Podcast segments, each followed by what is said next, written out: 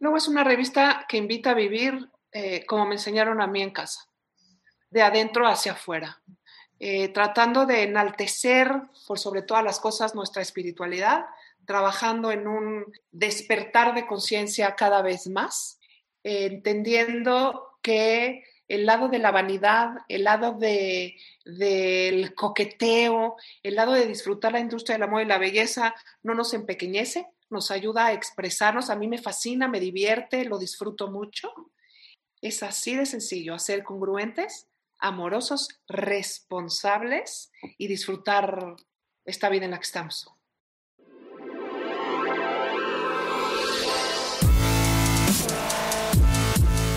Bienvenidos, Injodibles. Hola, soy Víctor Vargas, coach de vida y alto desempeño, conferencista y empresario. Y en cada episodio te presentaré personas o mensajes injodibles para inspirarte a revelar y expandir los límites de tu mente, tu corazón y tu espíritu. Gracias por acompañarme a conectar y a elevar la vibración. ¡Comenzamos! Bienvenidos, Injodibles.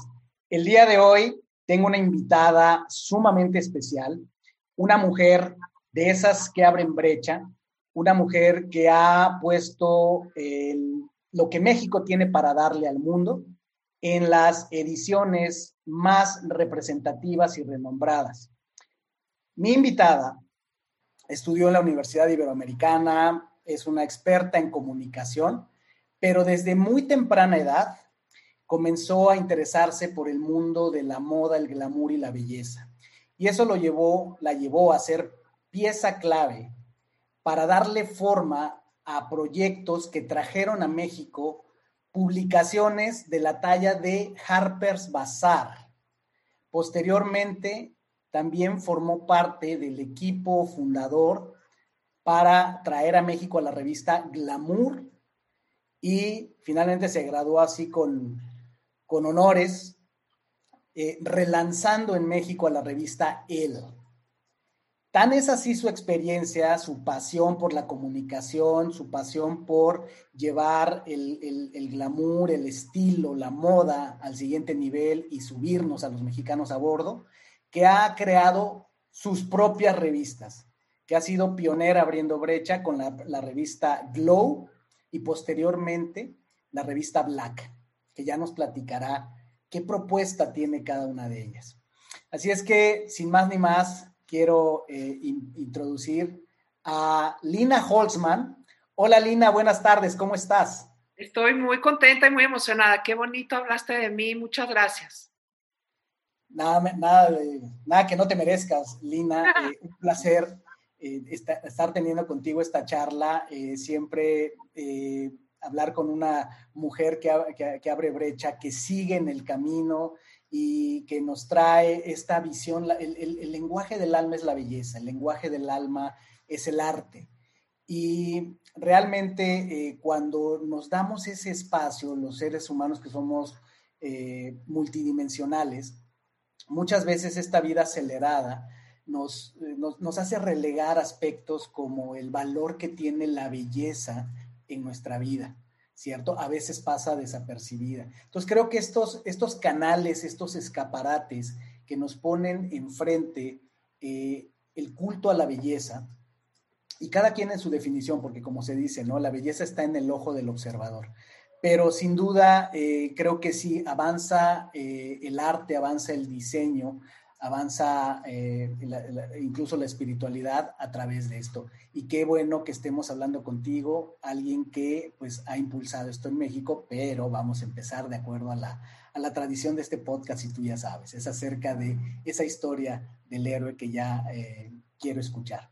Así es que tenemos una frase, tengo una frase con la que encamino a los, a los invitados. Y esa frase es, érase una vez una pequeña Lina Holzman, ¿dónde la continúas? ¿Cómo continúas esa frase? Que llegó a una casa que la estaba esperando con mucho amor, sin saber si iba a ser niño o niña. Eh, llegó a una casa de contrastes en el que papá era sumamente avant vanguardista, artista de profesión, eh, una mamá conservadora, más joven que papá, y sin embargo, y por eso es que hicieron una, un gran equipo. Eh, yo llegué a ser la tercera en, no en discordia, en concordia, porque después llegaron otros dos miembros de la, de la familia. Llegué a una familia en la que por sobre todas las cosas se comía rico, eh, se cantaba y se leía y no se hablaba de carencias y no se hablaba de muerte y eso me gusta a mí siempre compartirlo porque soy descendiente de sobrevivientes del holocausto. Yo no tengo un árbol genealógico ni lo tendré jamás completo porque al 80% de mi familia la mataron por el simple hecho de ser quienes, quienes son judíos. Por sobre todas las cosas, eh, érase que era una casa a la que, en la que enseñaban a Lina a respetar el prójimo por el simple hecho de que quien tengo enfrente, por ser distinto, significa que es igual a mí. Y, me abrieron así las puertas a un mundo incluyente, a un mundo creativo, a un mundo muy respetuoso y me gusta llamarle a ese mundo eh, un poco Disneylandia. Mi papá trabajó, eh, de, realmente fue pupilo del señor Walt Disney, del señor himself, Walt Disney de Burbank, California. Entonces, eh, eh, yo tenía en casa las voces en español, las verdaderas voces de esos personajes. Entonces, cuando hablo de un mundo cómico, mágico, musical, lo digo con todas las de la ley, mi querido Víctor. Érase que se era los años 70 en México. ¡Wow! ¡Qué manera de empezar la historia! ahí en esa, en esa cuna, como la describes, con estos padres y con esta cultura detrás, además con este trasfondo eh, familiar, que por un lado puede eh, sin duda ser algo eh, pues con su propio peso de lo que significó el holocausto. El holocausto es todas estas muertes que hubo por la Segunda Guerra Mundial y todo lo que eso conlleva, y que eh, hoy día sigue teniendo secuelas, ¿no? Hoy día también, pues es una manera en que este tipo de situaciones hacen despertar a la humanidad, pero de ahí vienes, de, esta cultura eh, hermosa con la cual eh, he tenido contacto, valoro y respeto mucho la cultura del, del, judaísmo, he aprendido mucho, mucho de ellos y sin duda está alineada y en el centro de tantas enseñanzas universales que además las practican, ¿no? Si algo puede uno ver en mis, en mis años de, vivir en Ciudad de México, eh, uno lo podía observar en la, en la, comunidad judía, todo lo que nos acabas de decir, unidad familiar, unidad de comunidad, que tanta falta nos hace. Creo que esa es una, habría muchas cosas, ¿no? Pero si una cosa es distintiva, ¿no? Y que forma parte de tu historia, sin duda, pues es, es este, esta parte de comunidad que tiene tanto eh, eh, el, grupo, las, familias, las familias judías. Y entonces, eh, ¿cuál era la relación? A ver, cuéntame, de, de, tu papá con Walt Disney. ¿Cuál era el vínculo? Mi padre, a mi papá le regalaron su primera guitarra siendo un niño, su hermano mayor. Era, vivía en una familia donde no había lana. Mi abuelito, Ari, que en paz descanse, era abonero entonces había el dinero que él podía conseguir día a día. Sin embargo, como te comento, más allá de las carencias, siempre había música, siempre había cultura eh, y plática. Mi papá con el tiempo se volvió muy apasionado de la guitarra acústica y se vuelve cantante aquí en México. De hecho, él es el que adaptó muchas de las canciones más famosas de Enrique Guzmán. Payasito, oye, son adaptaciones de mi, de mi papá tenía un grupo armónico eh, con Viola, Viola Tapia, que después fue la esposa de Guadalupe Trigo, que en paz Mauricio Herrera, que espero que ya esté mejor de su salud, Nacho Méndez, etc. Un grupo que se llamaba Los Tres con ella. Y en algún momento, desde California, llega el pedido de un grupo que de veras cantara y supiese armonizar las voces. Y que además supiera de, de adaptaciones y de traducción, que conocía la lengua castellana, y pues se van para allá, eran muy chavitos. El señor Walt Disney los ponía en foster homes porque eran muy chiquitines, los tenía muy controlados, pero los dejaba hacer. Entonces mi papá le dio voz a Igor, porque luego me preguntan, ¿y por qué hay tanto Igor a veces en un stick en la chamarra o en tu oficina? porque la primera voz en castellano de Igor es la de mi papá y siempre va a ser, ¿no? También la del el ratoncito panzón Gus que ayuda a Cenicienta. Todavía en, Anaheim, en Disneyland, en, California, el, Tiki Room, la casita esa de las aves, el, personaje mexicano sigue siendo hasta el 2020 la voz de, mi papá, Jacobo Holzman. Entonces aprendió mucho de, del señor Walt Disney don Jacobo Holzman. Él es Jacob, ¿no? Porque hay un video muy famoso en el que ellos salen en uno de los programas que tenía el señor Walt Disney y él dice Jacob, pero bueno, Jacob, Jacobo, ¿no? Mi padre. qué, qué, fantástica historia, ¿no? Qué, qué vínculo, ni más ni menos que con Walt Disney, que sin duda, y sobre todo las voces, si algo es mágico en, Walt Disney es obviamente el arte, eh, la animación, todo pero parte fundamental que le da una dimensión extraordinaria es las voces y la música, que también tu papá fue parte de eso, ¿no? Entonces, y bueno, entonces también estás muy vinculada, esta pequeña Lina Holzman también eh, está muy vinculada al mundo del arte, de la farándula, si lo queremos ver así, ¿no? En, México. ¿Cómo, se, desenvuelven los, siguientes años? ¿Cómo describirías a, esa Lina, tal vez chiquilla, que va llegando a la adolescencia? ¿Cómo era? Era bien portada, la realidad, pero con carácter, ¿no? Rebelde con causa. Eh, nunca me fue mal en la escuela a nivel académico, pero siempre lo que me gustaba más era escribir. De hecho, tengo un texto que, encontré en, en los anales de la historia yo iba en, sexto de primaria, o sea, era el 81, 82, y lo que yo escribo, claro, era una nena, ¿no? Es muy similar a lo que digo hoy en día, o sea, soy la misma, buscando em, encuentros, buscando ayudarse uno al otro, y para eso siempre fue la escritura y la composición musical también, porque en principio, ¿qué hacía con papá? Él tenía su guitarra, yo tengo la mía pequeñita, que por cierto está aquí atrás, una guitarrita que me mandó a hacer. La dejé después, componíamos muchas canciones y esa canción que compusimos la, la, oigo hoy en mi mente y digo, claro, yo podría escribir ahorita una prosa en torno a ello, ¿no? Siempre me acompañó la música, el arte, la expresión personal, ¿no? Siempre. Al punto que en algún momento me quisieron contratar como cantante infantil, Bebu Silvetti, que en paz descanse y mi papá abierto me dijo, Lina, no. Yo lo viví, yo no quiero que tú seas un niño artista, porque no sé, no, no sé qué va a pasar contigo. Hoy lo entiendo, ¿eh?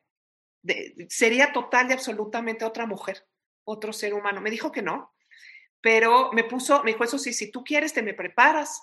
Y como yo, terminando la prepa, te vas a la Nacional de Música, te vas al conservatorio, vemos qué hacemos.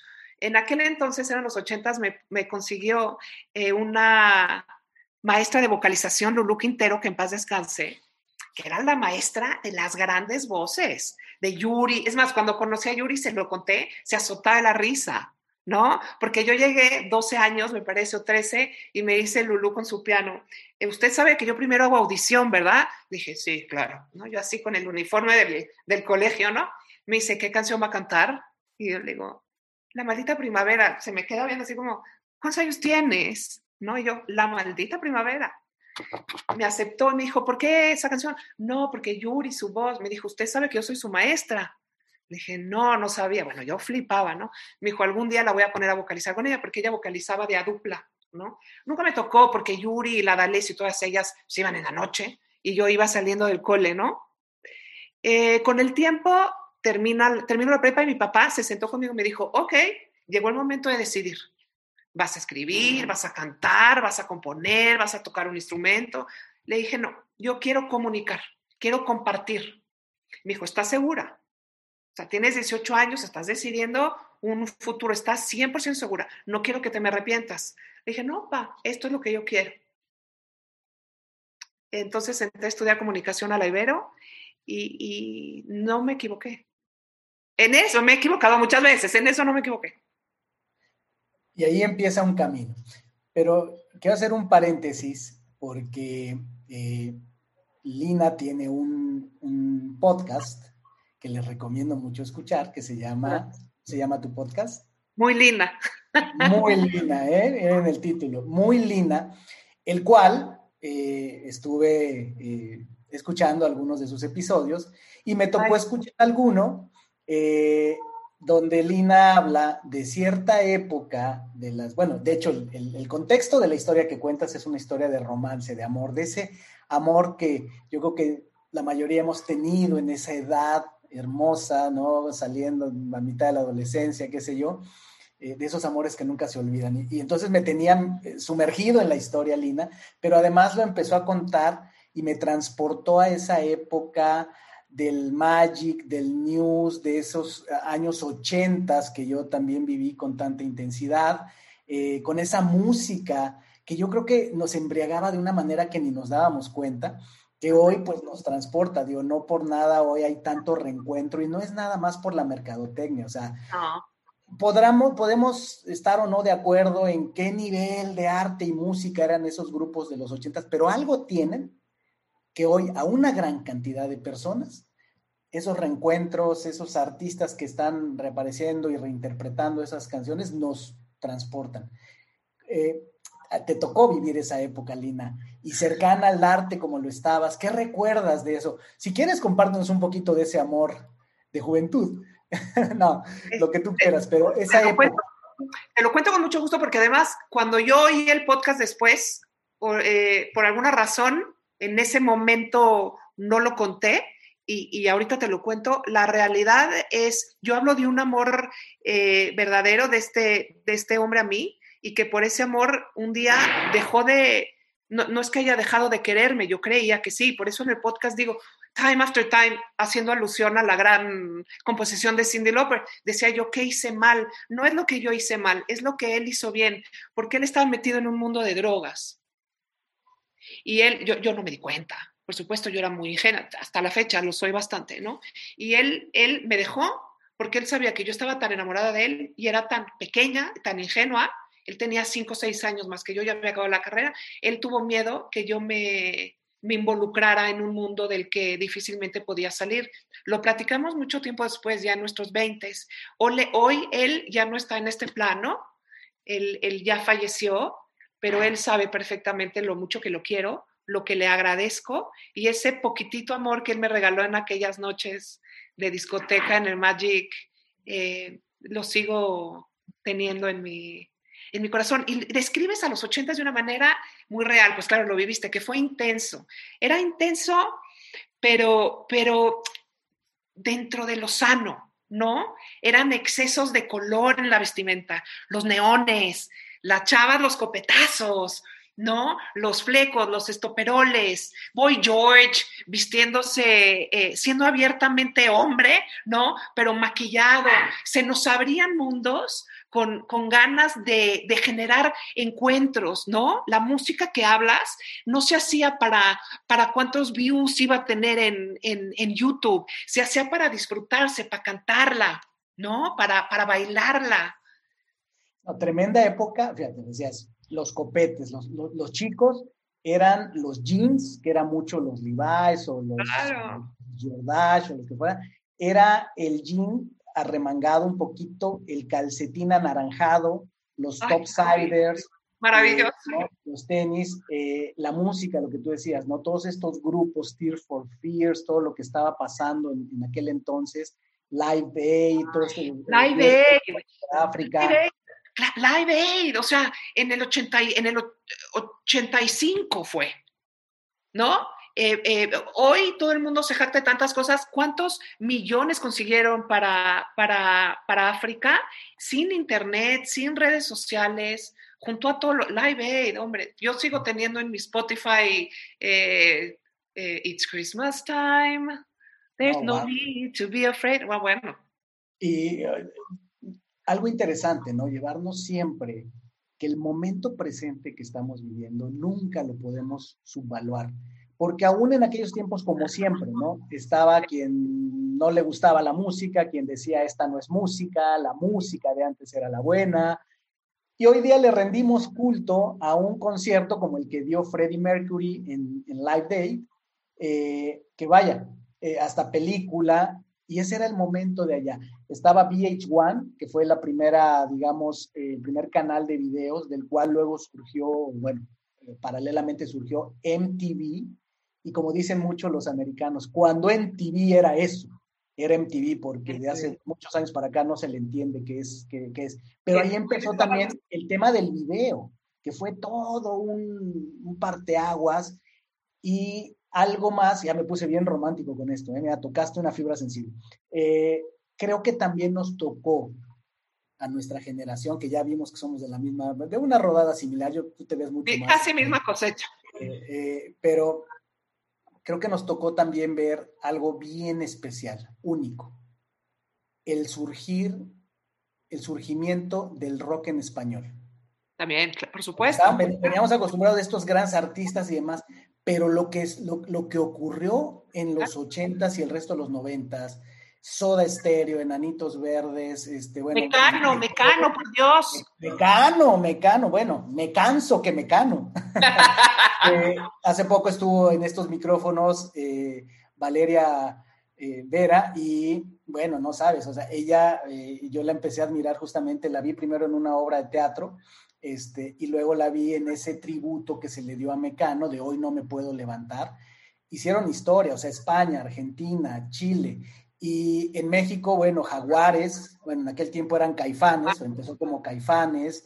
Eh, es más, te diría, todo tiene un lugar. Flans, o sea, yo hoy escucho las mil y una noches y wow, ¿no? Y, han hecho, me, ha encantado ver los reencuentros que han hecho, pero en fin, una riqueza con la música, que tú fuiste parte de eso, que estuviste cercana al mundo de la farándula del arte, que pudiste haber insistido un poco más y a lo mejor sí, tu papá sabría, tendría sus razones.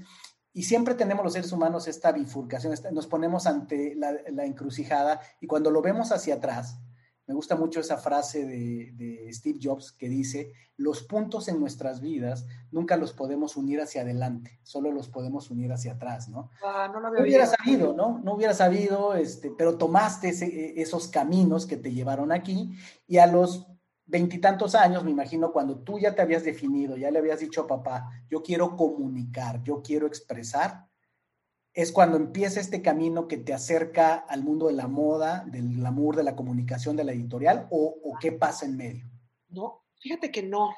Eh, mi papá me enseñó, y ya lo he comprobado eh, con lo, a lo largo de los años, que la vida nos va a poner por la buena o por la mala en donde tenemos que estar si no nos atrevemos a tomar nuestras propias decisiones. Por un lado, cuando mi papá me consiguió mi trabajo, ese sí me lo consiguió mi papá, eso sí me dijo mi padre, si tú te preparas, yo te voy a poder abrir puertas, pero yo no te mantengo allá adentro.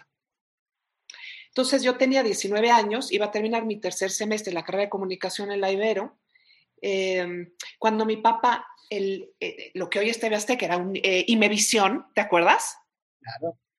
Long time ago. Y el director era eh, un muy conocido amigo de mi papá, Jesús Tapia, el hermano de Viola Tapia, con quien mi papá cantó años y felices días. Me mandó con él, yo tenía 19 años, le dijo, ponla a chambear, ponla de pasante. Él platicó conmigo, me enseñó todas las áreas de, de, era más noticioso que otra cosa ¿no? Y me dijo, por favor, cualquier cosa que a ti te incomode, cualquier persona que a ti te incomode, vienes directamente con, conmigo. Considérame como un padre tuyo dentro de este medio, dentro de, dentro de este espacio. Para hacerte el cuento corto, eh, una semana antes de que yo iba a entrar a hacer mis pasantías, me encuentran cáncer. Hodgkins, Hodgkins disease. Yo tenía 19 años. Entonces, cuando a mí me preguntan cuándo descubrí que yo era emprendedora, dije, yo no sé si soy emprendedora, pero, pero sé cómo, cómo entrarle a la vida. Lo aprendí a los 19 años, no me tocó de otra. La vida me puso ahí. Fue un año de quimioterapias. Mis, mis profesores de la Ibero me ayudaron a no reprobar todas las materias, porque yo casi no iba a la universidad. Eh, y me dejó de importar la escuela. ¿no?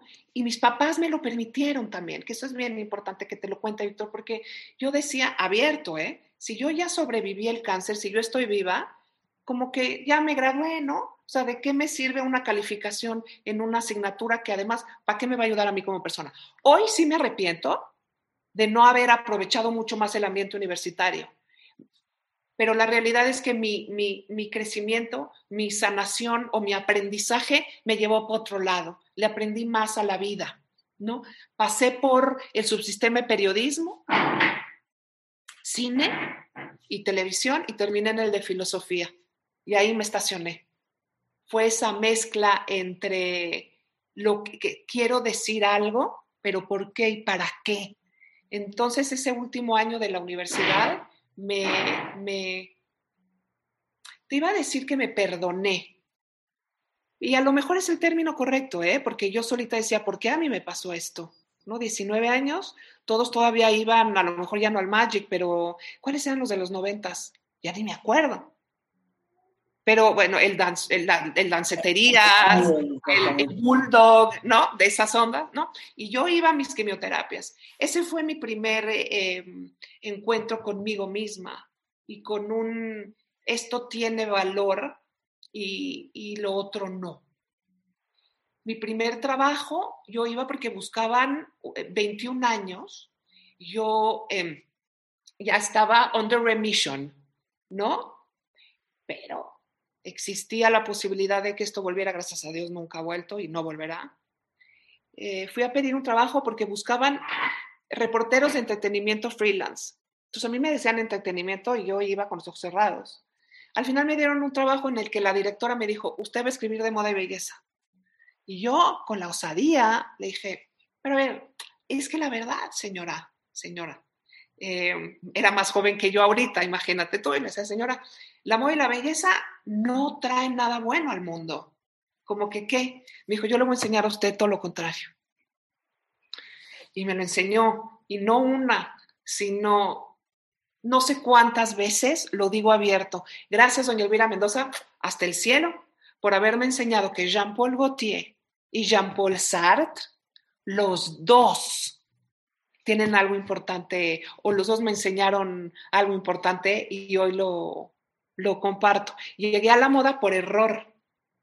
Estoy entrecomillando para los que no nos ven si esto nada más se, se escucha. La vida nos va a poner en donde tenemos que estar. Si es que tomamos la decisión o no, ya decidimos nosotros si nos quedamos o decimos, thank you, no me gustó el platillo, me voy a otro restaurante, ¿no? Pero la vida es un banquetazo que hay que, que, hay que probar. Que hay que tomar con, con ganas, con deseo y en este segmento, pues introduces algo muy importante, en ese viaje de la heroína, en ese viaje eh, fantástico de tu vida, pues tienes esta prueba tan dura, ¿no? A una edad muy temprana de enfrentarte a una experiencia, me imagino, habrá sido eh, dura, muy relevante, todos los aprendizajes que habrá traído para ti, para la familia, para los cercanos, y eh, me imagino que entre tu fuerza de carácter, el interior, el, sustento familiar, pero también muy seguramente tu, conexión con tu espiritualidad, ¿no? Te, llevan a, navegar esas, esas aguas. ¿Cómo te transformó? ¿Quién, quién, fuiste Pues Cuando llega un momento donde te dicen ya eh, eh, está definitivamente fuera esta posibilidad a esa edad o pasaron muchos años. Pasó menos tiempo del previsto por un médico. Eh, en aquel entonces era, era, estoy hablando del finales de 1989, 1990. Yo cumplí 20 años eh, metida en este viaje de la, de la sanación física, porque la sanación emocional, al menos en mi caso, fue más lenta, mucho más lenta. No se conseguían eh, muchas quimios eh, en México. Entonces, por alguna razón, me faltó una dosis, ¿no? En vez de 10 fueron 9, en vez de 12 fueron 6, se supone que eran cada 15 días, no llegaron. Em, cuando yo regreso con el médico, eh, cuando ya habían pasado los, eran 6 meses, pero fueron 10, porque se me bajaban mucho los, las defensas, entonces no me podían poner la quimio. ¿no? Me acuerdo que el primero me dijo, em, I love your wig. Y le digo, ¿my what? Your wig. Le digo, ¿the, what? Me dice, your wig. Y me jala el pelo. Yo no sabía lo que era wig. Me dice, your peluca. Le digo, oh, no, this is not a peluca, this is my hair. Es mi, mi pelo. Y me dice, ¿no se te cayó? No. Me dice, consider yourself a very lucky girl in this world, ¿ah? Entonces eso se me quedó mucho. Considérate una chica afortunada. La fortuna em, es un poco destino, un poco fuerza divina y un poco voluntad, ¿no? Autodeterminación. Em, en ese momento no me cambió porque yo no estaba preparada eh, anímicamente para verme hacia adentro, ¿no? Me aisló un poco de, de, la cotidianidad de una muchachita de 20, 21 años, hasta que terminé por, te digo, por no sentirme yo, ojo, no hacerme sentir yo a mí misma alguien enfermo, no enfermo físico, sino a nivel espiritual, emocional. Comparo, fíjate, eh, esa sensación en aquel entonces a, la letra escarlata que se le ponía a las supuestas brujas de antaño, ¿no? Porque yo sentía que yo llevaba aquí una sede, cancer, ¿no? I had cancer, yo tuve cáncer. Hoy es mi bandera, hoy es, hoy, em, como algún día le leí y tengo una camiseta que diseñó, que también está en el cielo, el diseñador español David Delfín, decía, lleva las cicatrices con orgullo, ¿no? Hoy mis cicatrices son, son parte de mis pequitas, son muy lina, ¿no? Esta historia hoy es muy lina, con una relevancia em, total y absoluta, porque hablan con el COVID y dicen, nos transformó la vida, nos hizo darnos cuenta el valor, qué es lo importante, cómo no te cambió a ti. digo, a mí me cambió mi realidad cotidiana inmediata. Pero ese shock que tú, gracias a Dios, estás teniendo sin necesidad de una quimioterapia, sin necesidad de enfrentarte a la vida o la muerte, yo lo viví a los 19. Gracias Dios, ¿no? Por tan joven haberme hecho entender eh, lo que verdaderamente vale la vida, lo cual de pronto es decir tú, entonces, darle tanta importancia a la espiritualidad y entonces esta vieja se dedica también de día a hablar de zapatos y de, y de maquillaje, hay por ahí un hilo conductor, hay por ahí una cadenita, ¿no? Un eslabón. Para allá vamos, pero por eso te, llevo a esta parte de, de tu historia, porque hablamos mucho en Injodible y precisamente es parte de la esencia de Injodible, es precisamente esa resiliencia, esa magnificencia del espíritu humano y el tema de mucho, mucho de esa experiencia que nos teje la vida, la tejemos desde adentro. ¿no? Eh, tú en algún momento dijiste, hasta que me perdoné a mí misma, ¿no? Hablaste del proceso emocional, del proceso físico, que será mucho de la experiencia y, tal vez también, como dijiste, estabas muy joven en aquel, en entonces, pero entre lo que fuiste entendiendo y aprendiendo más, la perspectiva que tienes ahorita, ¿qué tanto, Lina, juega, juega la mente desde tu perspectiva? ¿Qué tanto juegan nuestras emociones y la mente en, la realidad que manifestamos? Mira, me encantaría decirte que podemos nosotros con la actitud y con, y con la mente cambiar lo que está a nuestro alrededor. En hebreo hay una palabra maravillosa que me encanta que es kavaná. Y la repito cada vez que puedo. Digo, quiero decir, me la repito a mí mismo, kavaná que es intención, pero una intención que une lo de adentro con lo de afuera. ¿No? Eh, creo que la kavaná lo que logra es, si bien no transformar nuestra realidad inmediata, eh, transformarnos, a nosotros, ¿no? Para con ella o hacia ella. Em, a mí de repente me dicen, eh, sin saber mi historia, es que el cáncer es una cuestión mental, uno se la provoca. Mm, no estoy segura. Entiendo el concepto de, de somatizar ciertas cosas. Eso que lo digan los médicos, los expertos, los, los sanadores de cualquier eh, tipo, ¿no? Eh, me acuerdo cuando a Robbie Draco le, diagnosticaron eh, non-Hodgkins, que non-Hodgkins es mucho más fuerte que el Hodgkins. ¿Sabes a quién le acaban de diagnosticar ahorita linfoma y no ha sido oficial si es Hodgkins o non-Hodgkins? Me dio mucha tristeza, pero espero que se cure muy pronto. A Jeff Bridges al actor. Al actor. al actor. Eh, eh, Robbie Draco en aquel entonces, hoy está muy bien. empezó con, con tratamientos em, no, ¿cómo se llama? No clínicos, no con quimioterapia ni radioterapia. Y yo me acuerdo que a través de su publicista, porque él no es mi amigo, yo le escribí una carta. Le dije, no lo hagas. O sea, todo suma.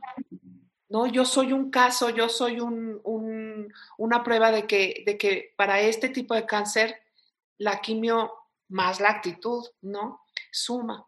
Al principio no, se fue con puro tratamiento alternativo y al final regresó al clínico. Eh, llamémosle cabana, llamémosle autodeterminación. Hay algo que podemos hacer al menos por nosotros. Así es, puede haber controversia, como bien decías tú, entre es solamente algo, las enfermedades, eh, y en este caso estamos hablando del cáncer, es algo que solo se crea con la mente por estados emocionales, solo con la mente, como dices tú, hay controversia. Puede haber, eh, sin duda, eh, factores genéticos, factores de lo que genéticamente ocurre en la familia, pero lo que pienso yo, y, siento que estamos en esa línea por lo que comentas, es lo que sí es relevante es, vamos a dejar a un lado cómo llegué ahí, cómo llegamos a esas situaciones. Lo que sí es contundente es cuál es mi intención, como dices tú, Cabana, mi vibración, mi actitud, mi manera de afrontarlo, hace toda una diferencia, ¿no? Y hoy día hablamos con más claridad, digo, hablamos más bien, está mucho más eh, difundida información con base científica acerca de lo que es la epigenética, que habla de que sí hay ciertas predisposiciones genéticas, pero que eh, conforme se van haciendo estudios y demás, se va demostrando que tiene mucho más peso lo que está por encima de la genética y que se activa o desactiva con los pensamientos y las emociones, ¿no? Y que al final sí tiene un factor de peso muy importante en cómo salimos de las situaciones, eh, digamos, de la enfermedad, cómo nos movemos hacia la salud y la actitud, sin duda, es fundamental. Y el soporte que tenemos, la contención que tenemos alrededor. A mí, si me preguntas, este es un viaje de una heroína, no, este es un viaje de muchos héroes, de muchos de muchísimos. Creo que esa, esa hace la diferencia en la vida de cualquiera. ¿eh? Y tocas un punto muy importante para el viaje del héroe, que es, es este viaje de picos y valles, de días y noches, de playas y de, nieve, donde aparecen y desaparecen eh, maestros, ángeles, mentores. ¿Cuáles consideras que son los tuyos? Que ya volveremos a la historia de esta mujer que te lleva, te presenta la oportunidad de ir al mundo de la moda y la expresión. Pero ¿qué, otros mentores tuviste? Híjoles, uy, déjame saco el papel de baño porque necesito todo. el pergamino. Eh, mis padres, Elena y Jacobo, eh, mis abuelos, yo a mi abuelo paterno eh, no lo conocí en vida, pero es uno de mis héroes. Mis cuatro abuelos, mis, bisabuelos, a los paternos no los conocí porque me los mataron. A los de mi madre eh, sí los conocí yo de muy pequeñita y eso valdría otro capítulo, lo que aprendí de ellos. En el colegio a muchos maestros, a un maestro Gabriel que, que tenía yo 14 años a mí, siempre me ponían a cantar en los festivales, ¿no? Siempre era la que cantaba. Y un día en tercero secundaria me dicen, te vas al concurso de oratoria de no sé qué, yo, pero por, yo no quiero. Me pusieron a, e, escribí mi texto junto con mi papá, que obviamente eh, escribía maravilloso, pero me dejaba a mí, no es que me, me hiciera a mí los trabajos, se sentaba a compartir conmigo el momento el, Gabriel, el maestro de vida héroe Gabriela Bastida, que le voy a mandar este podcast porque va a decir que no, pero sí, fue es un gran héroe en mi vida. Em, la, Doña Elvira Mendoza es un gran, gran héroe en mi vida. Eh, ¿Sabes quiénes son grandes héroes? Las lectoras de las revistas, los lectores de las revistas, los que me siguen en las redes, ellas y ellos no tienen ni idea cuando me dicen, es que gracias, y yo, no, es que gracias a ti, ¿no? y muchos héroes que no tienen nombre em, porque, porque son mágicos. Eh, la verdad me considero ridículamente afortunada por la cantidad de, de héroes y de ángeles, allá arriba y aquí abajo, que me han reconstruido mis alas. ¿eh? Arriba y abajo con nombre y sin nombre. Tantos, tantos héroes, tantos ángeles y mentores. Ahora sí vayamos con doña Elvira Mendoza. Y cuando eh, la vida, tú decías, a lo mejor no sentiste que tú buscaste este mundo, pero la otra interpretación es que este mundo te buscó a ti, que algo te puso frente a esto. pero me sigue jalando, ¿eh? Cuando me quiero ir para el otro lado me dice, ven, te necesitamos aquí. Y entonces ahí inicia tu, tu camino en lo que tiene que ver con la expresión eh, a través de diferentes medios, pero que tiene que ver mucho con el tema de la moda, el estilo. Y va a ser bueno ese hilo conductor que tú misma ya lo pusiste sobre la mesa, en qué momento conectamos eso con la humanidad, con la espiritualidad, con lo que a veces las personas, eh, imagino que has escuchado mucho eso trillado, ¿no? De eso es trivial, eso es, eso es lujo. Yo lo decía. Y vamos a ver si es cierto, no, seguramente hay, hay un vínculo muy grande. ¿Cómo vives esta, este camino? ¿Cómo llegas ahí? ¿Cómo te desenvuelves? Y te lleva a, participar en estos grandes proyectos de revistas icónicas y luego terminar con tus propios proyectos, estas dos revistas que eh, me encantará que nos cuentes. ¿Qué transmite cada una? Sí.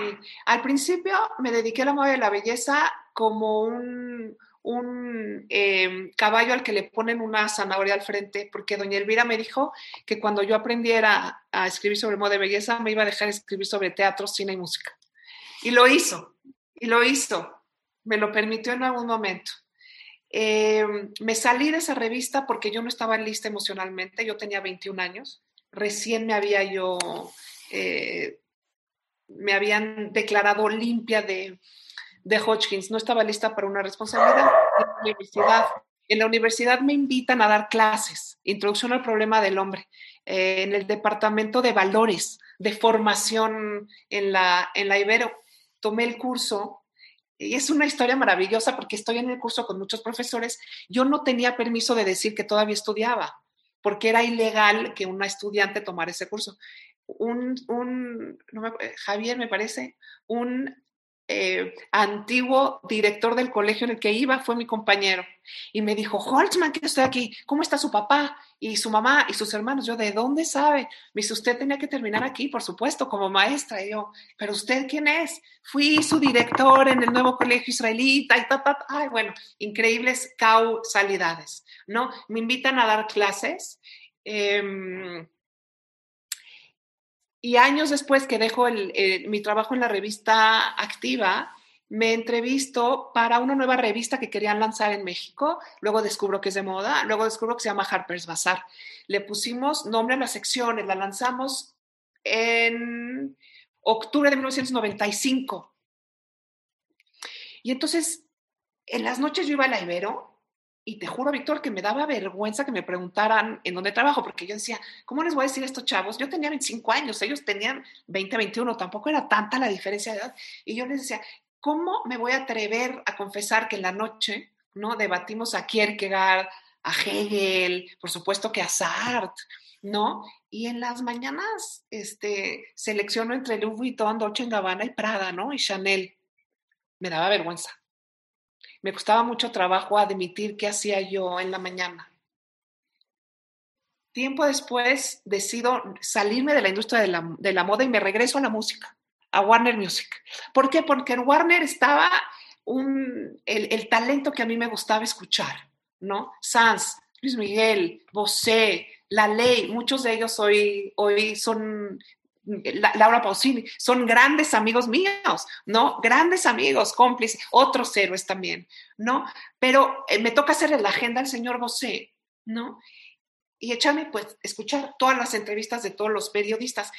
Esa noche decidí que ese no era mi chamba. Fui con mi jefe y le dije, quiero renunciar porque, uno, sufro mucho en este trabajo, no vinimos a la vida a sufrir. Y dos, te sirvo mejor del otro lado, porque yo le voy a hacer a tus artistas mejores entrevistas que los periodistas de ahorita. ¿No? Me quedé un mes más para hacerle un equipo y me fui.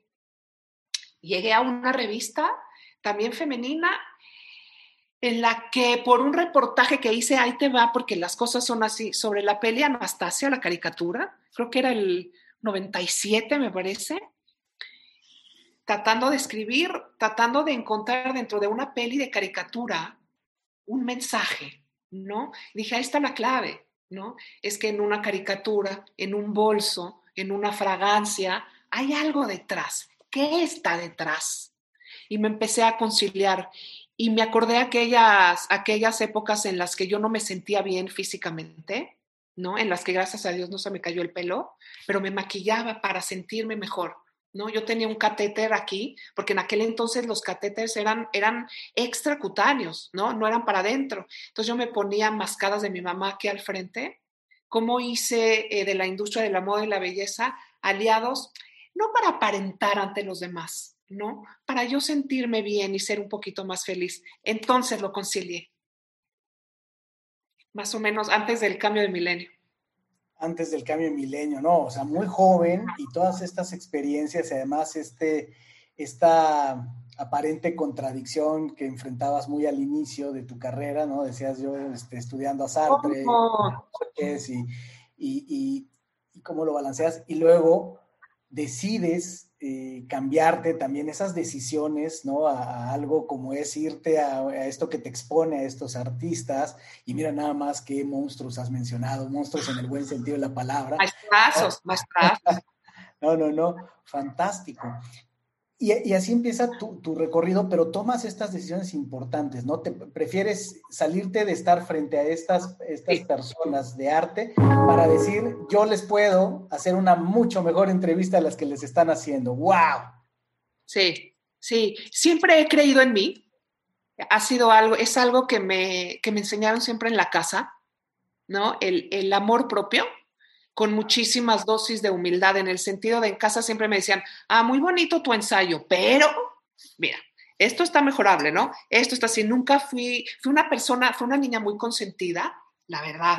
Eh, eh, pero más allá de eso, muy confrontada con la realidad. Esto puede estar mejor, esto está bien, esto si quieres déjalo así. Entonces nunca he sido muy, nunca he estado cómoda en la zona de confort. Es la realidad. Y la prueba es, además, con una condición, digamos, médica que te implicaba cierta logística, hablabas del catéter. Exacto. Pero que era el tema del cuerpo, porque también, pues, eh, habla de la fortaleza de carácter, de esa injodibilidad que has mostrado desde joven, ¿no? Para seguir adelante en tu vida y para estar en un nivel de, coherencia. Cuéntame, ¿cuándo llega eh, la oportunidad de Glamour, de la revista Glamour? Glamour, em, yo platico con, con, la que en aquel entonces era dueña de la revista en la que yo trabajaba y le dije así abierto, ¿qué hay para mí en un futuro? ¿Qué hay para mí? Porque, porque yo quiero hacer más cosas. Y me dijo, la, la verdad es que no hay mucho porque yo quiero mantenerme con la revista así como así. Me invitan en 1998 a editar para México Glamour, historia de la vida real. En agosto del 1998, em, no, de 1999, me estoy equivocando, no, a inicios de 1999 me invitan a editar para México Glamour. Nueve meses después, tengo que editar un texto. En aquel entonces glamour era eh, muy tipo de contenidos sexuales, ¿ok? Soy, tengo cero problema de hablar de sexo ni nada. Em, y hay un artículo que lo querían poner como el artículo central sobre la masturbación femenina. Tengo cero problema de hablar de masturbación, de problema, de, nada.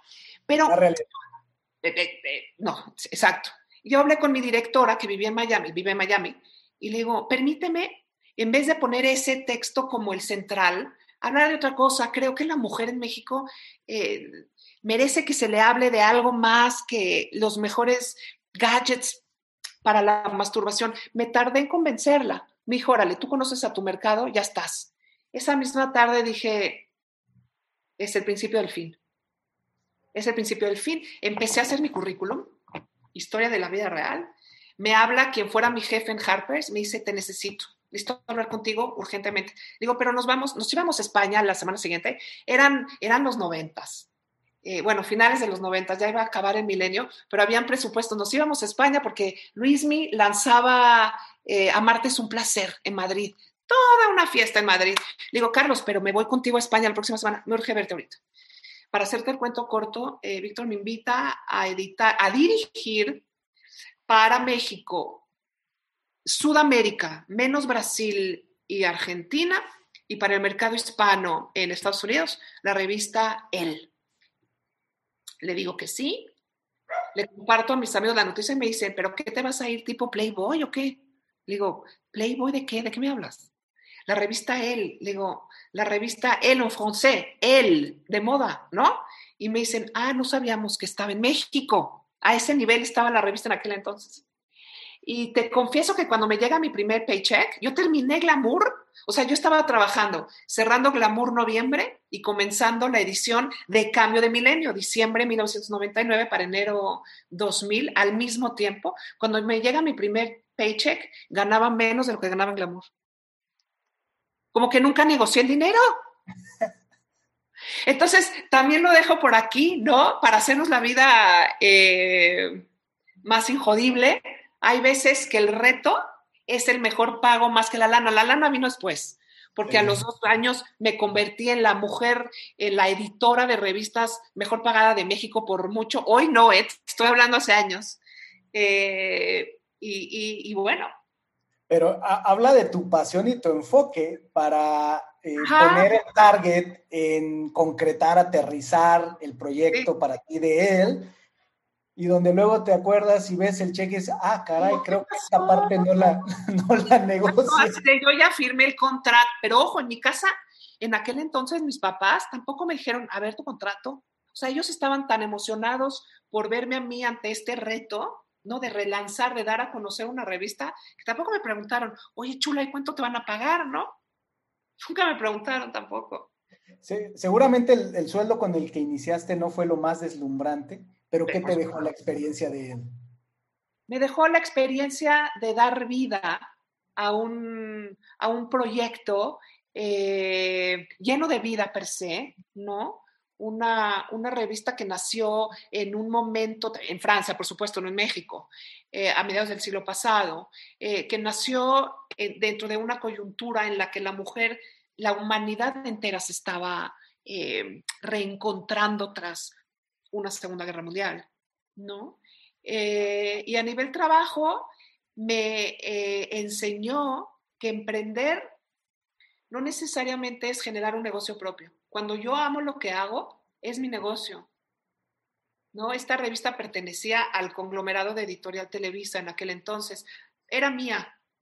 La, la sigo queriendo como tal, me explicó, era mía, no, no necesitaba yo estar en una, en una escritura de sociedad para sentir que era mía, no tenía anuncios, aprendía cómo, cómo, cómo lidiar con la parte creativa y la parte comercial eh, de, una, de una revista y lo recuerdo con, con, mucha intensidad porque era mucho trabajo, y, pero con mucho amor y mucha gratitud.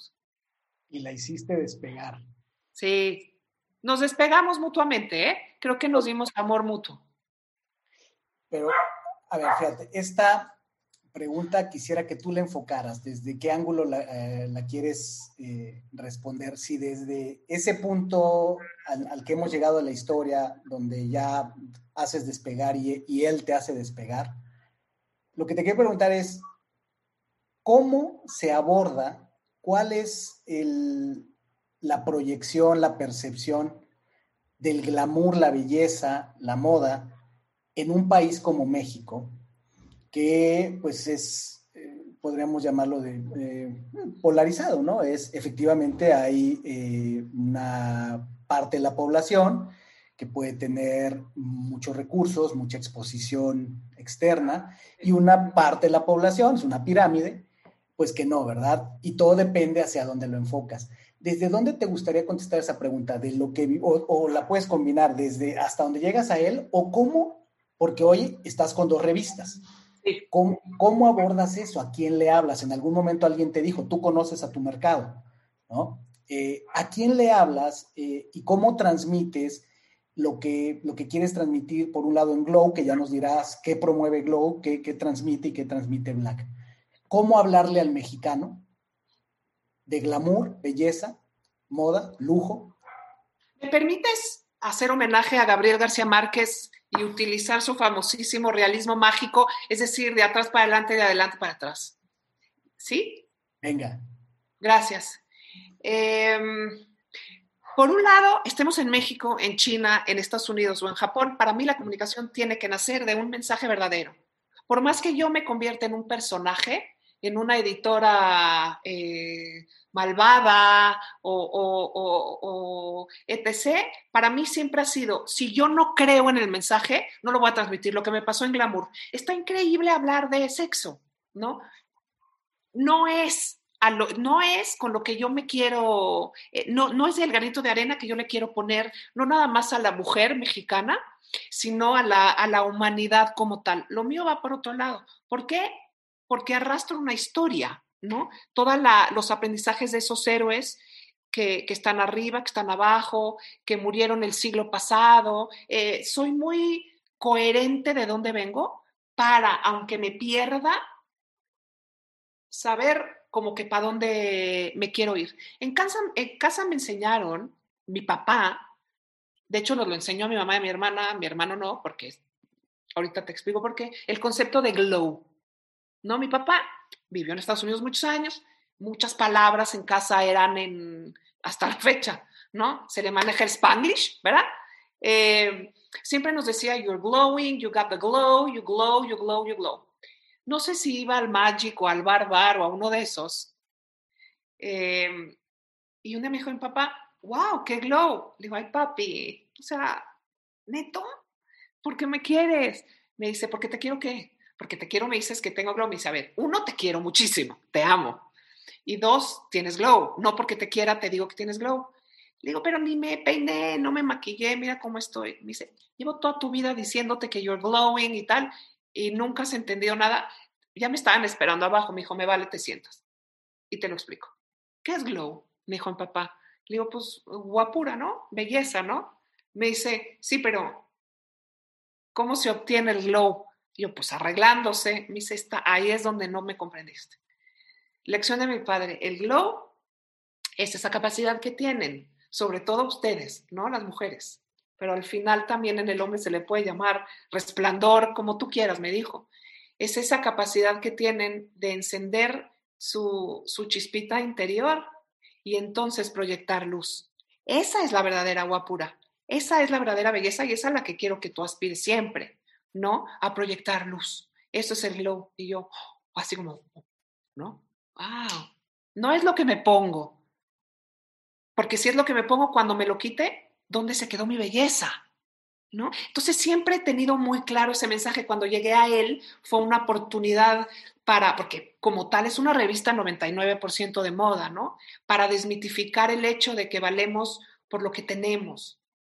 ¿No? Eso me parece muy, muy delicado. Entonces, siempre he ido por la vida eh, hablando de una belleza real, auténtica, hay una palabra, again, en hebreo que es maravillosa, que es tiferet.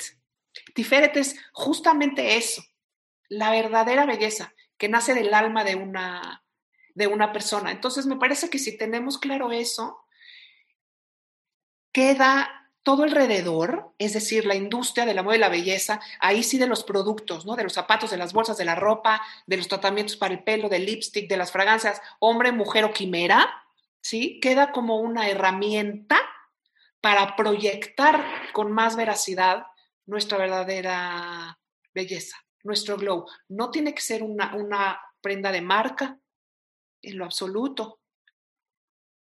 Eso no nos ayuda a proyectarnos mejor, muchas veces ayuda a hacer todo lo contrario, ¿eh? A pues disminuir nuestro valor. Esa, esa esencia que con esta historia fantástica de tu padre que no, no, pude evitar y sentir lo, que, lo que siento y pienso cuando veo a mi hija Natalia. Exactamente. Le das un beso a Natalia de mi parte.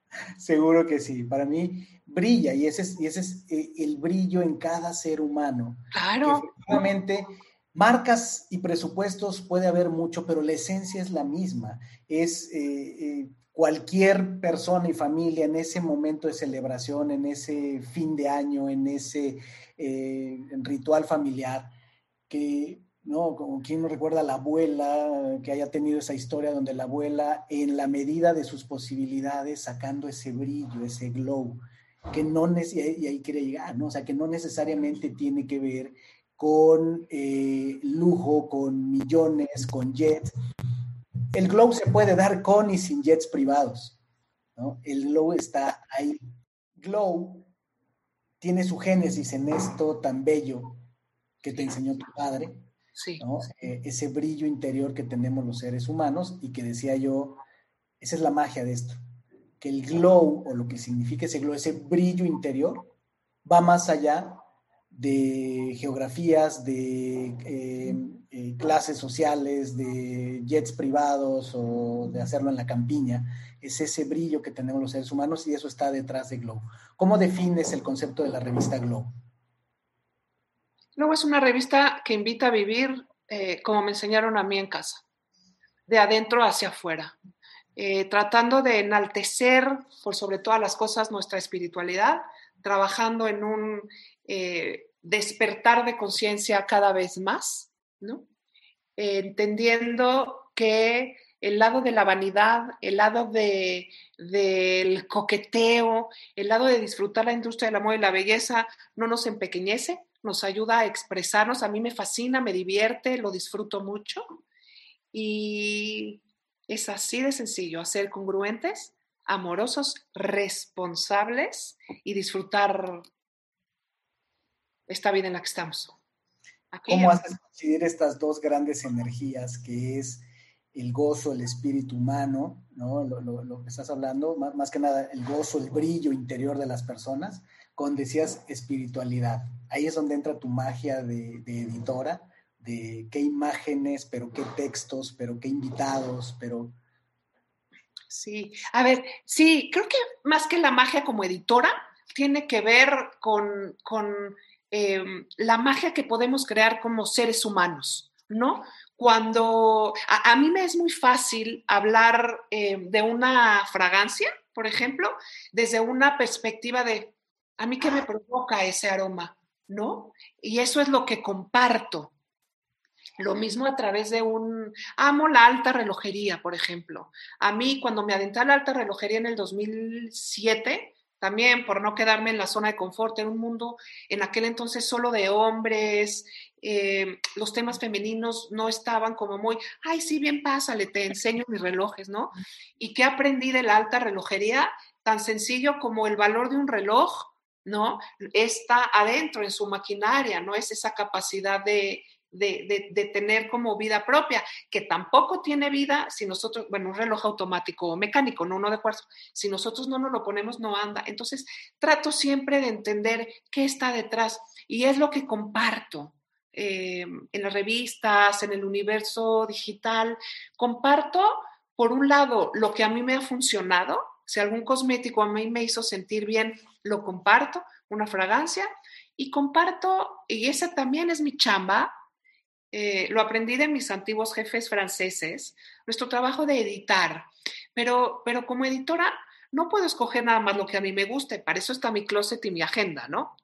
Yo tengo que pensar, ahí sí, es eh, en las necesidades de una mujer mexicana, tomando en cuenta que tiene, quién sabe cuántos tipos de cuerpos tenemos las mujeres mexicanas, cuántos estilos de vida tenemos, estamos a las que nos gusta ir natural, a las que les gusta sobrecargarse, ¿no? Y mi trabajo es escoger, claro, dentro de lo que a mí me parece mono, elegante más bien, porque eso es algo que también hay que poner eh, en la mesa, eh, lo que pienso que le puede ser atractivo, no por lo que es, sino por cómo puede ayudarla a presentarse ella misma sin necesidad de hablar, o él también sin necesidad de hablar, ¿no? Qué fantástico trabajo, o sea, llevarlo ahí, como dices tú, es como manejar la diversidad, eso es manejar la diversidad, algo tan importante que en otros aspectos de, de, mi quehacer, trabajando con individuos, con equipos, con organizaciones, es un tema tan, tan importante, el tema de la diversidad, que ya hablábamos, por ejemplo, diversidad social, ¿no? Lo que es el valorar otras culturas, otras formas de ver el mundo. Y hablábamos de tu herencia eh, eh, judía viviendo en México, donde tú sabrás también mucho de eso, del valor de la diversidad. Y entonces el que tú en una, en una revista, por ejemplo, hagas este tipo de trabajo, finalmente estás haciendo un gran manejo de la diversidad. Glow sería la propuesta para, para mujeres y Black sería tu propuesta para los hombres? Mira, Glow nació, Glow nació en, Glow vio vida en diciembre del 2004, es decir, en un mes cumple, eh, es su Sweet 16. Ay, mi vida, menos sweet de lo que yo esperaba, pero it's gonna be sweet. Em, nació como una propuesta que yo quería hacerle a mis amigas, es decir, hacer una revista de la que ellas y yo nos sintiéramos orgullosas de llevar bajo, bajo el brazo. ¿Por qué? Porque nos representa, ¿no? Una revista que deje, como yo digo, Glow no tira cabezas, pero levanta espíritus. Con eso estoy bien servida. Cuando cumplió un año, hicimos una campaña, eh, la primera campaña de publicidad para la revista, eh, y decíamos la revista para la mujer inteligente. En aquel entonces no habían redes sociales, pero me llegaron muchos mails de muchos hombres diciéndome, oye, uno, soy inteligente, amo la revista, pero no soy mujer, entonces la dejo de comprar o qué, ¿no? Bueno, eso fue en el 2006. Eh, le quitamos ese eslogan y se quedó el si lo tienes, se nota, porque ahí estamos como que eh, invitando a los hombres a encontrar también su, su propia forma de brillar, ¿no? Aunque no se le llame You Glow. En una cena eh, año y medio después, dos años después, en la que se encontraba mi exnovio y una pareja que novios, pero ya son esposos. Estábamos ella y yo platicando de un esmalte Chanel que había salido negro, que si yo se le podía ayudar a, a, conseguir. Y, y, ellos dos como que se empezaron a burlar de, neto le ponen tanto énfasis a un esmalte, uno, y dos, negro, really. Entonces yo me volteé y les dije, a ver, señores, una cosa es que ustedes no comprendan y otra cosa es que le resten validez. Escúchenos primero. Y ya entonces debatimos si estamos exagerando o no. Se quedaron los dos así. Dijeron, a ver, las escuchamos. Entonces me quedé. Con el negro no se metan, por favor. Nunca. Con el color negro no. Deja tú el color. Con Chanel no se metan. Punto, se acabó. ¿No? Eh, siempre digo yo que eh, eh, si el The Devil Wears Prada, Of course, but we angels wear Chanel. Entonces hay algo que no se toca, que es ese. No, todo se debate, todo se debate. Generé una revista para ese hombre eh, aparentemente conservador, es decir, clásico, que está abierto a nuevas formas, ¿no? En el 2008, cuando nació Black, en marzo del 2008, va a cumplir 13, su bar mitzvah eh, el próximo año, si Dios quiere, eh, todas las revistas estéticamente ¿no? Apegaban a un mundo metrosexual, ¿no? Hombres totalmente depilados. Yo tenía un rollazo para contratar modelos porque los quería con pelo. Entonces les decía, please que no me lleguen depilados, ¿no? Porque después se puso de moda la barba en los, en los eh, millennials o ya que son, ya no sé en qué, en qué vamos, ¿ya?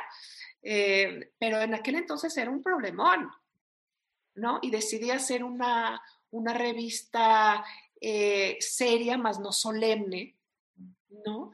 Con un, en el que el estilo de vida se aborde con, mucha libertad y sobre todo que tenga un peso eh, también periodístico, que sean de lectura. Wow, y así llegaron estas dos revistas y me encanta que digas, por un lado, Glow no lo, no lo cerraste finalmente solo a mujeres, sino el propio título lo dices. Si lo tienes, se nota. Nota. Black tiene un tagline. Sí, sí, sí, que es el código del poder, en el sentido de, eh, porque después se, empezó a utilizar mucho el término poder y empoderamiento. En el 2008 no se hablaba de eso, ¿no? Eh, en el entendido de que ese poder le permite al hombre, nuevamente, también tenemos muchas mujeres lectoras, encontrar, ser, fíjate, esto queda muy bien ahorita para la pandemia, pero nosotros lo decimos desde el 2008, encontrar certezas dentro de la incertidumbre, ¿no? Tener esa capacidad de, de, de, voltear las cosas hacia, hacia una certeza y encaminar el país, el mundo, su familia, su vida hacia, hacia algo bueno, ¿no? Yo le llamo estar cómodo en la incomodidad, es parte de ser, resiliente.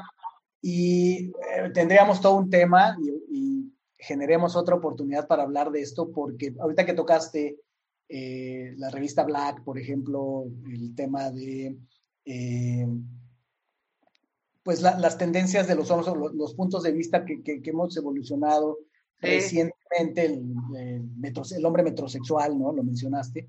Eh, yo eh, he tocado mucho el tema, de hecho grabé dos episodios, están dos episodios disponibles en Injodible. Uno lo llamé masculinidad tóxica y el otro lo llamé masculinidad saludable.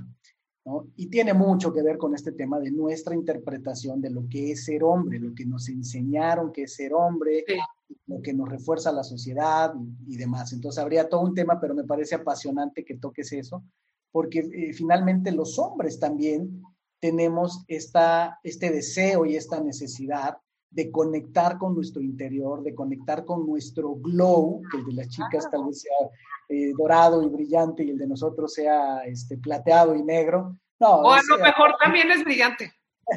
Finalmente es igual, por supuesto, pero eh, hay estas, estas expresiones y ahí, están estos, estos, estos medios. Por supuesto. hoy día, ¿hacia dónde va Lina? Llegando al momento presente, ¿dónde está o hacia dónde va Lina?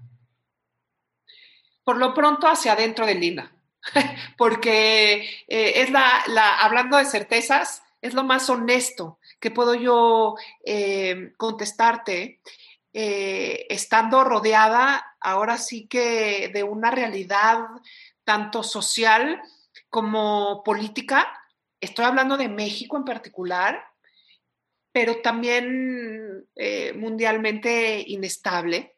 Entonces creo que el camino más viable es hacia adentro, como consecuencia seguir rascando y eso me va a llevar a abrir más puertas, a seguir comunicando, ¿no? A seguir, a seguirme encontrando con nuevos héroes como, como tú que se suman a mi, a mi glowing vida, por, por describirla de alguna manera. Y es, me gustaría decirte que es eh, solo por hoy, un one day at a time, pero ahora te manejo el solo por este momento. Ahorita venimos manejando el solo por este momento. El solo por este momento. Y si hablamos de eso que me encanta y creo mucho esto, que la única salida está adentro, eh, tu podcast, muy linda, es parte de, esta, de este trabajo de reflexión, de este punto de expresión en el que estás en, este momento de tu vida, compartiendo, yendo hacia adentro y compartiendo. Sí. sí, fíjate que yo tenía ganas de hacer un podcast desde el año pasado Again, las circunstancias nos ponen cuando debe ser, porque el podcast no nació a raíz del coronavirus. El primer episodio del podcast nació con mi cumpleaños 50, a principios de marzo, antes de que nos tuviéramos que, que encerrar. Yo me consideraba una persona bastante, o sea, yo soy muy respetuosa de mi intimidad, ¿no? Y encontré que, que esa intimidad tiene, tiene mucho que compartir. El, ponerle muy linda, en principio al canal de YouTube y después al, al podcast, no te creas, como que me causaba problema porque sentía que era un exceso de ego, ¿no? Y otra vez era como entre la filosofía y la moda, ¿no? El ego y la humildad, ¿no? Lo público y lo, y lo privado. Encontré una voz que es lo más genuino que tengo, que es lo único que tengo, que es mi vida. Como bien me permitiste decirle hace rato, los héroes que me acompañan y que me enseñan tanta cosa, si yo puedo ser ese puente, lo voy a seguir siendo con gratitud y con total humildad. Fantástico, Lina. Hemos llegado a este punto donde te hago estas dos preguntas icónicas de, de Injodible. Dado todo lo que nos has compartido, lo que has vivido, lo que ha sido tu camino. Hasta nervioso. Toma agua, toma agua. Respira, porque viene esta pregunta es, ¿cómo explicas que funciona el universo? ¿Cómo se lo explicarías tal vez a un niño pequeño? Para ti, ¿cómo funciona el universo? El universo funciona con amor. El universo funciona si nos damos la mano. El universo funciona si nos escuchamos. Porque el universo funciona gracias a absolutamente cada uno de nosotros. Si nos damos la mano. Y para ti, Lina, ¿qué es ser injodible? Muy Lina. ser injodible es, em, como decimos en el universo, muy Lina, que es nuestro, no sé si es el slogan, pero, pero es lo que a mí me gusta decir siempre. Eh, ser injodible es ponerle más vida a la vida. Wow, estupenda frase poniéndole más vida a la vida, nos hacemos injodibles. Lina, me ha encantado esta charla. Por favor, dile a la gente dónde te puede encontrar, cómo contactarte. Bueno, por lo pronto en mi casa. No, no es cierto. no hay de otra. Como eh, la mayoría. Pero más allá de eso, respetando esa privacidad, eh, soy eh, muy lina, arroba muy lina en Instagram y muy lina en YouTube. Lina Perdón, en Instagram soy Lina Glow, perdón. En Spotify y en YouTube, muy Lina. Y en Facebook, Lina Holtzman W. Estupendo. Ya tienen ahí a dónde dirigirse eh, para tocar más acerca de lo que la expresión lleva a Lina a compartir con esta historia maravillosa. Y Linda, no me queda más que de verdad agradecerte, ha sido un agasajo, podemos seguir por horas, por supuesto, pero detonemos otras oportunidades de, charlar. De verdad que agradezco en el corazón que hayamos tenido esta conversación, que realmente eh, siento que nos conociéramos de antes. De la vida, compartimos pues ¿No fuiste a mi colegio? No, ¿verdad? no, yo pienso que no, pero vaya, estamos conectados en el tiempo. Conecté muy, muy fuerte con esta historia que escuché en tu podcast y que ya aquí nos compartiste. De verdad, muchísimas gracias, Lina. Fue un placer tenerte aquí.